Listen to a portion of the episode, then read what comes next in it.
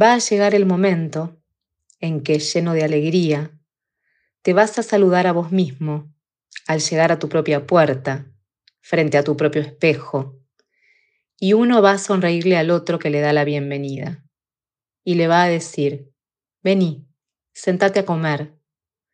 Vas a querer de nuevo a ese desconocido que eras vos.